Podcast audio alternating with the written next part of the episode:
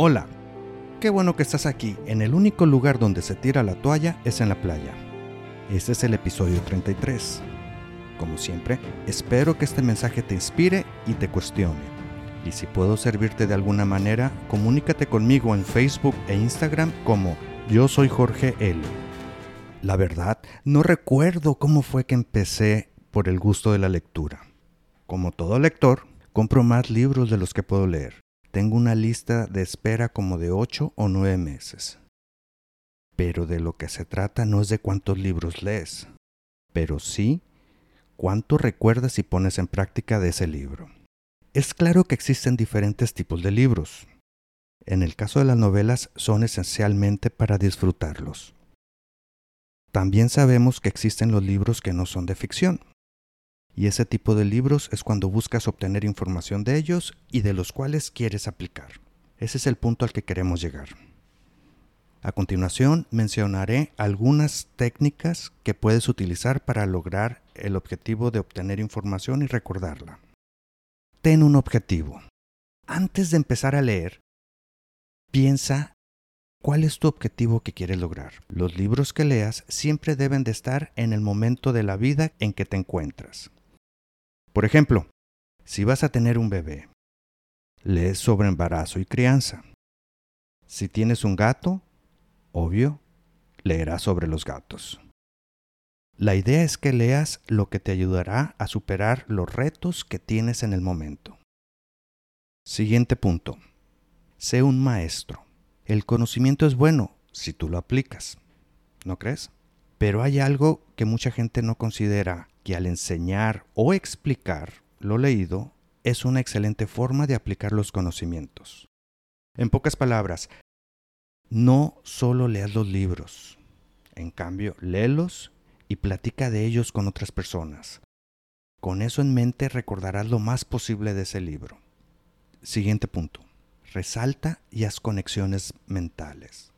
La mayor cantidad de conexiones que hagas entre los pedazos de información en tu cerebro, lo mejor que lo recordarás. Personalmente, escribo al margen del libro. Los libros no son sagrados. Son para ser escritos y subrayados. Por ello siempre tengo una pluma conmigo cuando leo un libro. Visualiza e imagina. Siguiente punto. Otra forma de hacer conexiones en tu cerebro es visualizando e imaginando lo que estás aprendiendo. Siendo los ojos el sentido más conectado al cerebro, es muy normal que la mayor cantidad de personas aprendamos de manera visual. Una de las formas es imaginar que estás platicando con alguien lo que estás aprendiendo o leyendo.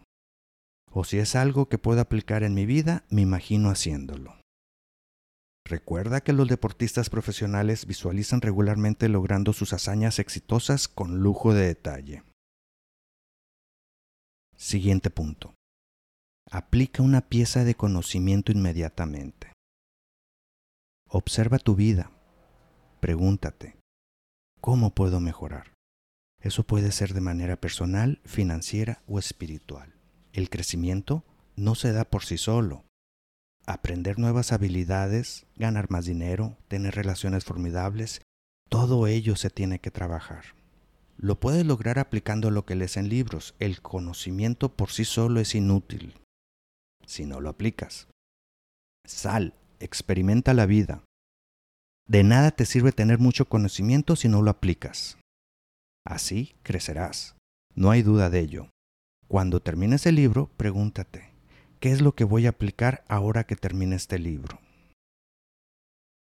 Así que cuando leas un libro, busca obtener más de lo que pagaste por él. Exprímelo. Espero que el contenido de este podcast sea lo suficientemente valioso para ti como para que lo apliques.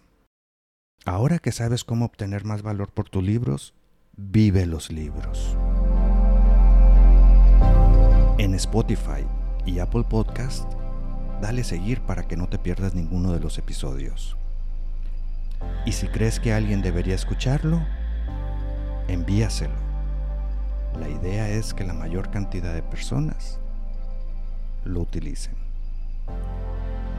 Gracias y estamos en contacto.